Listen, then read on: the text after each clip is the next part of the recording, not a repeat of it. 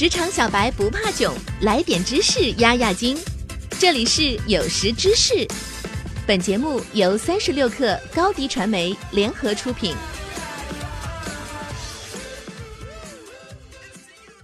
本文来自三十六克编译组编辑好鹏程。有时候我们在职场生涯中会选择一家初创企业并为之工作。不可否认，很多初创企业都有着非常广阔的发展前景，但是也不可否认，有一些初创企业的制度千疮百孔。而在他们真的出现问题之前，这四个危险信号是我们可以注意的，一起来看看吧。第一个危险信号：浪费资金。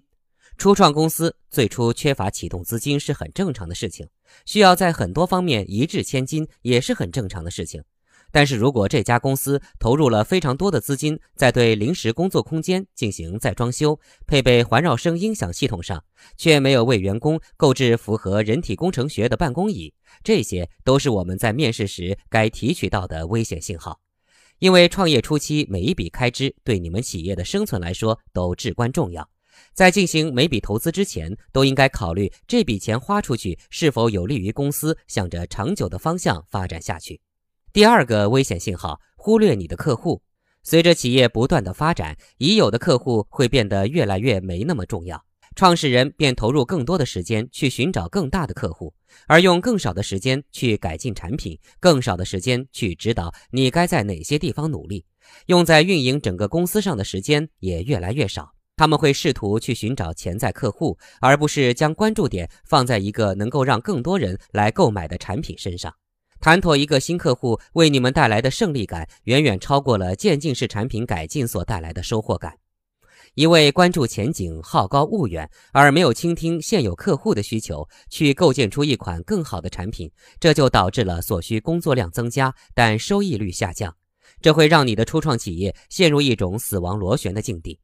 当你更加努力的工作，工作时间也更长，你很难去承认这所有的努力都是徒劳。但如果你只是盲目扩大规模，而不是提升产品质量，这便是咎由自取的一种后果。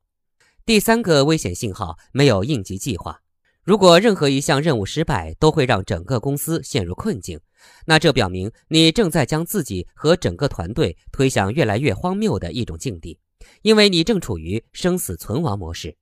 如果你每天都处于这种如履薄冰的求生模式，那你自己当下是很难发现这一点的。你需要有应急计划。如果失去某一个客户就会导致你的业务失败，那你需要现在就坐下来讨论解决方案。第四个危险信号：拿不到足够的工资。